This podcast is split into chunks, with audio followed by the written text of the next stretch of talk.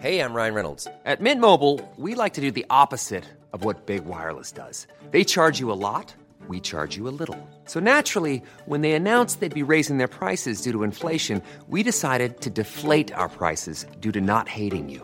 That's right. We're cutting the price of Mint Unlimited from $30 a month to just $15 a month. Give it a try at mintmobile.com slash switch. $45 upfront for three months plus taxes and fees. Promo rate for new customers for limited time. Unlimited more than 40 gigabytes per month. Slows. Full terms at mintmobile.com.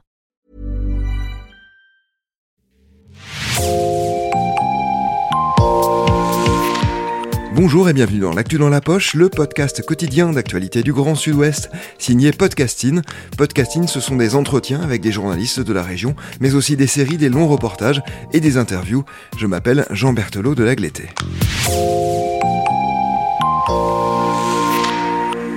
Dans quelle langue vos parents, vos grands-parents ont-ils appris à parler? La connaissez-vous toujours? Dans des millions de familles, la langue maternelle ne s'est pas transmise par honte, par peur des punitions à l'école. Basque, occitan, breton, créole, corse, alsacien, flamand, des dizaines de langues régionales sont ainsi en voie de disparition en France. Mais aujourd'hui, des jeunes se battent pour réapprendre ces langues.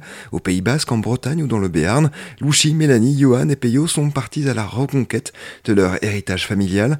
Pourtant, à des centaines de kilomètres, et elles dessinent les traits d'une jeune génération curieuse de ses origines. Un documentaire en deux épisodes produit et réalisé par Myrène Garay-Coechea. Vous vous apprêtez à écouter le premier épisode. Ça a toujours été quand même, on va dire, une honte pour moi de ne pas le parler. hein.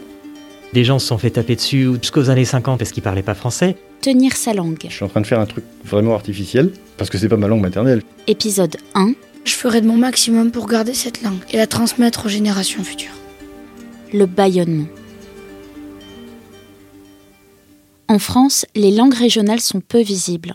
Pourtant, plus de 2 500 000 personnes parlent le créole. C'est plus que la population de Paris. 750 000 échangent en alsacien, c'est presque la population de Marseille. Le problème, c'est que ces chiffres datent d'il y a 20 ans et que les locuteurs sont souvent âgés. Les langues régionales ne sont pas encore mortes, mais elles sont menacées de disparition en France.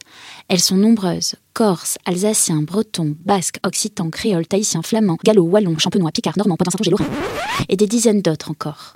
Dans beaucoup de familles, la langue ne s'est pas transmise, par honte, par peur des punitions à l'école. Pour beaucoup, ne pas transmettre sa langue à ses enfants, les obliger à parler seulement en français, c'était la promesse d'un avenir meilleur, d'une réussite sociale. Egunon, berkole- berkoloreak dituzue gaur. Eta irrengarra zen, fe, hola, horako gauzak ikusten. Les Basques, les Bretons et les Béarnais que vous allez entendre ont un point commun. Ils ont tous été éduqués en français et ils ont tous décidé de partir à la reconquête de leur langue familiale. Celle qui était la langue maternelle de leurs parents, de leurs grands-parents. Celle qui s'est perdue entre deux générations. À Anglette, dans les Pyrénées-Atlantiques, c'est l'heure de la pause café. Neuf femmes et un homme ont mis leur fille sur pause pendant plusieurs mois pour apprendre le basque. Six heures par jour. Mm, Cinq jours sur sept. En fait, ces nouvelles lois emmerdaient également la sorcière, en fait. Ce jour-là, ils écrivent une histoire ensemble, chacun leur tour. Macron, bir, objektu indargabe eta baliogabe bezala. Alors du coup, elle a voulu euh, transformer Macron en un objet euh, inoffensif et inutile.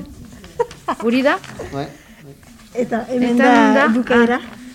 Horregatik, Mach, euh, Non, Macron. Macron, bihurtu zen. C'est pour ça que Macron est échangé en masque. Non mais euh, tu mais tu mais aldarrikatzen euh, euh. Ces élèves ont entre 30 et 50 ans. Il y a par exemple une institutrice, une professeure d'art plastique ou encore un médiateur culturel. On a beau euh, mettre un béret. euh, non, non, non c'est très cliché ça, mais. Louchi a 30 ans, elle habite Cibourg. Depuis septembre, elle suit la formation intensive pour adultes de l'association AECA. Inconsciemment, je savais qu'il manquait quelque chose, quoi. Être basque, c'est parler le basque. Et sans ça, eh ben, il manque quelque chose. Le basque, ça a toujours été dans un coin de ma tête. Mon père, il le comprenait, on lui a parlé en basque quand il était petit. Quand il est entré à l'école, tout était en français. On leur interdisait de parler le basque. Et à partir de là, du coup, oui, ça s'est perdu. Mes grands-parents, les parents de mon père, n'ont pas trouvé ça indispensable et n'ont pas poussé leurs enfants à le parler. Ce qui fait que ça s'est perdu et mon père a en effet réappris le basque des années plus tard. Moi, j'apprends le basque pour vivre en basque, pour travailler en basque et pour converser avec les gens qui sont autour de moi et qui parlent en basque, et notamment dans ma famille. Après le bac, j'ai fait un BTS euh, tourisme à Biarritz. Et puis euh, j'aimais beaucoup les voyages et les langues. Et puis euh, bon, je voulais plutôt être touriste. Je suis partie un an aux États-Unis en tant que jeune fille au père. On se rend pas compte sur le moment, mais on apprend tellement bien, tellement vite. Avec mon partenaire, nous sommes partis vivre en Nouvelle-Zélande. On y a passé trois ans et demi, presque quatre. Je gardais contact avec ma famille au Pays Basque et quand on est le plus loin, on s'entend le mieux avec la famille. Et en plus de ça, on se met à avoir un peu le mal du pays, de la langue aussi. Et donc c'était en Nouvelle-Zélande. J'ai voulu réapprendre euh, le basque. J'avais fait une année à mes 18 ans et Annika Staldi pendant deux semaines, un stage en immersion au fond du Pays Basque tu vis, tu manges et tu dors en basque. Malheureusement, c'était pas comme mon expérience aux États-Unis, un an euh, en immersion contre deux semaines en immersion, limite ça vaut rien. Euh, à long terme euh, Les limites. Ah. Limites, frontières, murs. Beraz, bazen bi Et si Quand je suis revenue je me suis vraiment dit que je revenais au Pays Basque et pas en France et pas en Espagne. Je, suis revenue au Pays Basque et que euh, j'allais parler la langue de mon pays et pas euh, le français. Retrouver, entre guillemets, mes racines, c'est retrouver quelque chose pour se trouver une place, pour se trouver tout court.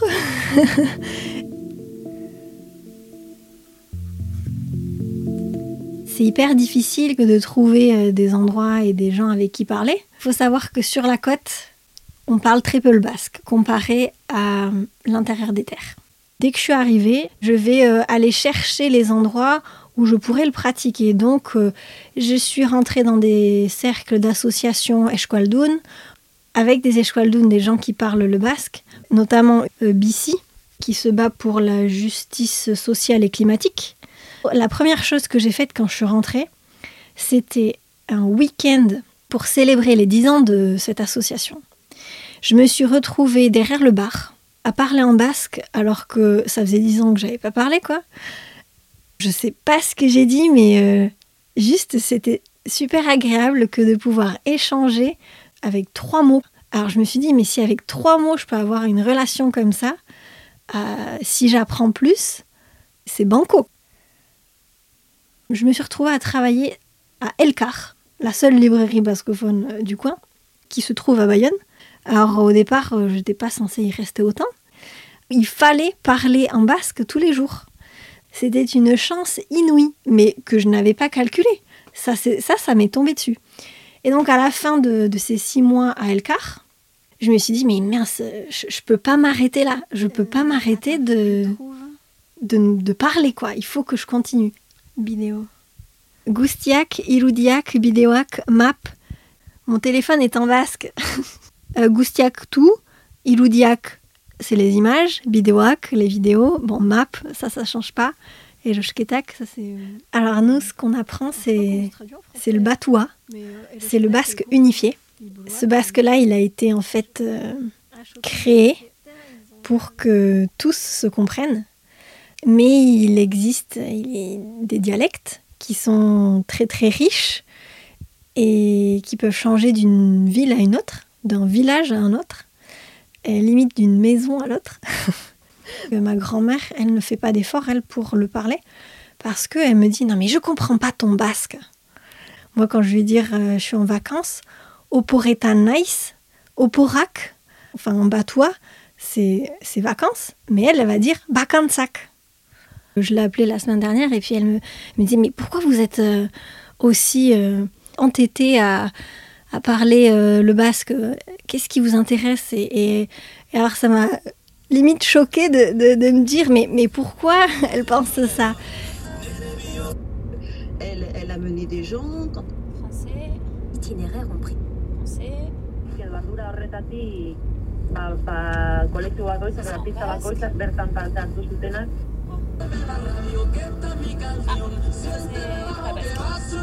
je quitte la côte, direction Cambo-les-Bains, à l'intérieur des terres.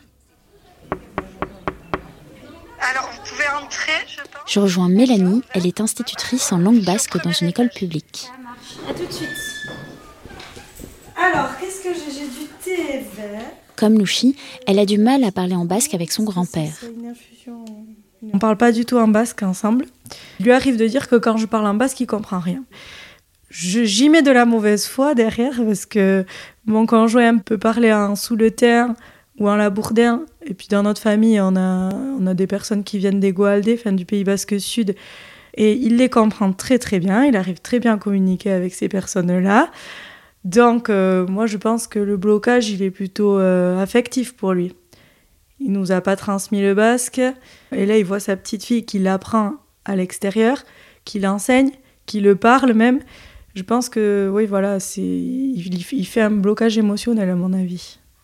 Le basque s'est perdu euh, dans la transition de mes grands-parents à mes parents en fait. Ça a toujours été quand même on va dire une honte pour moi de ne pas le parler hein, le basque petits à l'école, euh, donc ils étaient dans des écoles publiques euh, laïques, on leur a empêché de parler basque. On leur demandait de ne parler que français. Ne plus parler basque, c'était être un bon français en fait.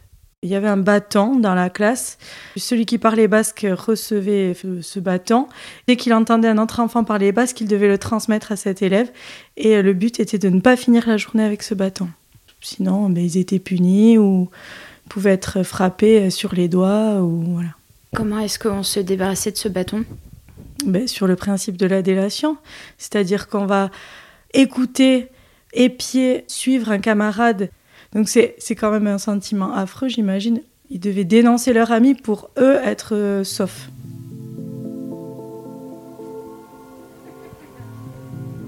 Bien sûr, il y avait des exceptions. Certains professeurs ont utilisé la langue régionale pour mieux enseigner le français. Mais la règle restait interdiction punition. Ça pouvait être un bâton au Pays Basque ou en Alsace, un sabot de bois en Bretagne ou pire encore, un bout d'os dans certains pays d'Afrique colonisés par la France. La punition symbolique a perduré jusqu'aux années 50 au moins.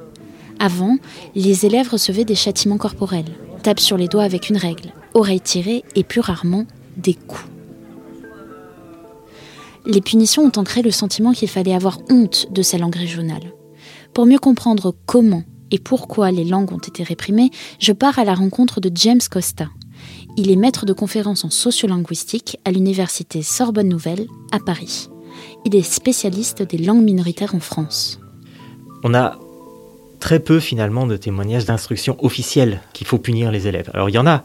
Vous en avez euh, en Bretagne, notamment au début du XXe siècle, avec des inspecteurs qui euh, écrivent aux instituteurs n'oubliez pas que vous n'êtes nommé que pour euh, éradiquer la langue bretonne où vous en avez qui, qui, vont dire donc faites en sorte que d'un village à l'autre on ne se comprenne plus pour que les gens n'aient pas d'autre choix que d'utiliser le français.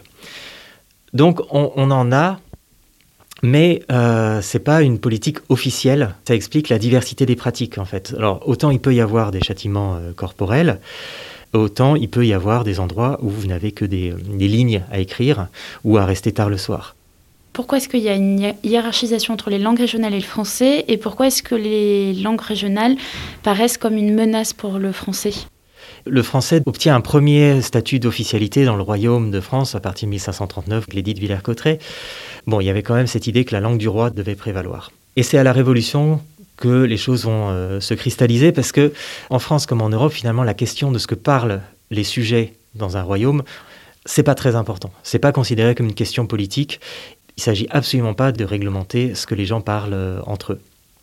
C'est vraiment à la Révolution euh, française qu'on va s'interroger sur euh, ce que parlent réellement les gens. En fait, c'est là qu'on a la toute première enquête euh, linguistique. Hein, c'est l'abbé Grégoire qui la diligente en 1790, qui va donner lieu à son rapport sur euh, l'anéantissement des patois. Et au tout début de la Révolution française, on va euh, traduire en fait tous les décrets et la Constitution dans les différents idiomes du royaume. Un grammairien de l'époque, Domergue, parle de loyaume, puisque maintenant on n'est plus régi par un roi, mais par des lois, donc par du langage, et donc il faut que ce soit accessible à tout le monde. Donc on traduit l'allemand, l'alsacien, l'allemand donc, l'italien, le breton, le basque, catalan, je crois, l'occitan. C'est à ce moment-là que, en fait, il y a vraiment une sacralisation de l'idée d'unité et d'universalité du français. Et donc vous avez une sorte d'obsession, il faut unifier le peuple, il faut supprimer tout ce qui renvoie au passé, au féodalisme.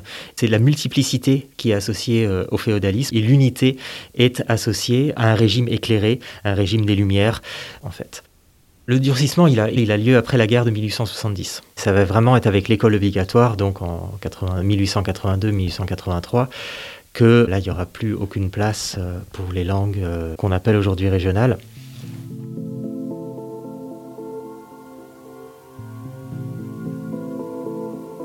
Dans les tranchées de la Première Guerre mondiale, c'est en français que l'on parle. Et c'est cette langue que les survivants ramènent chez eux. Mais pour les familles des hommes tombés au front, la guerre signe souvent la fin de la transmission de leur langue régionale. La Première Guerre mondiale, c'est la fin d'un monde, c'est vraiment la fin du monde paysan.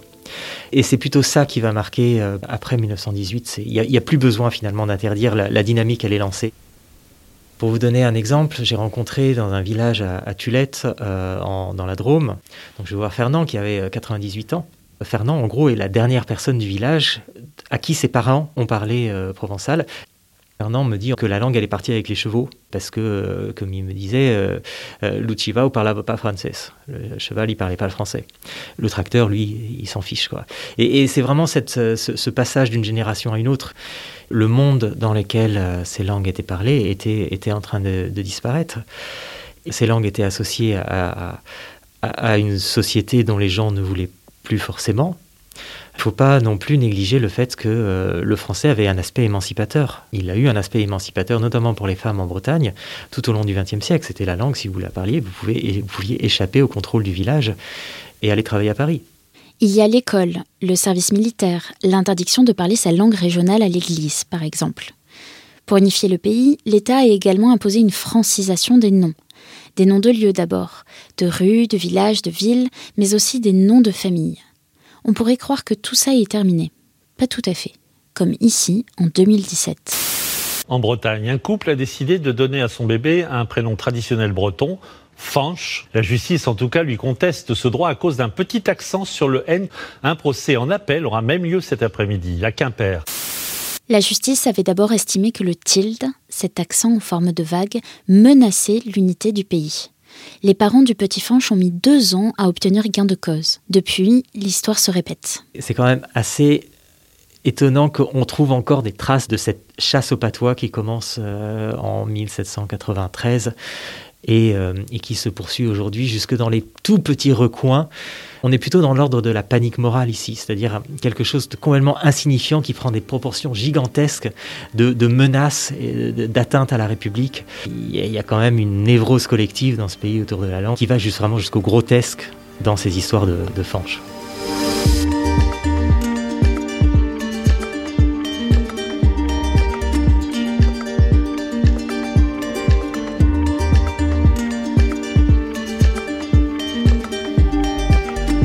Dans le prochain épisode, vous entendrez Johan. Du jour au lendemain, il a décidé d'arrêter de parler en français à ses enfants et de ne parler qu'en breton. Ce qui vient quand on est énervé, ce qui vient, euh, moi, c'est naturellement le français. Donc il faut que je fasse un effort de maîtrise pour me dire non, il faut que je reste calme et que je le dise en breton. Ça, ça arrive encore aujourd'hui. Hein. Vous venez d'écouter Tenir sa langue, un podcast de Myrène garay Merci aux élèves Aeka d'Anglette, Merci à Louchi, à Mélanie et à James Costa. Merci à la trentaine de personnes qui ont accepté de témoigner de leur histoire familiale et de leur passion pour leur langue régionale. Adio, Kenavo, Adichatz. Merci Myrène Garay-Coetchea. Le deuxième épisode sera à retrouver demain dans Podcasting. C'est la fin de cet épisode de Podcasting. Merci de l'avoir écouté. Réalisation Olivier Duval, rédaction en chef Anne-Charlotte Delange, production Sophie Bougnot, Clara Echari, Myrène Garay-Coetchea, Inès Chiari, Raphaël Lardeur, Marion Rio, coordination éditoriale et programmation musicale, Gabriel Taïeb, iconographie Magali Maréco. Retrouvez-nous chaque jour à 16h30 sur toutes les plateformes d'écoute. Podcasting, c'est l'actu dans la poche.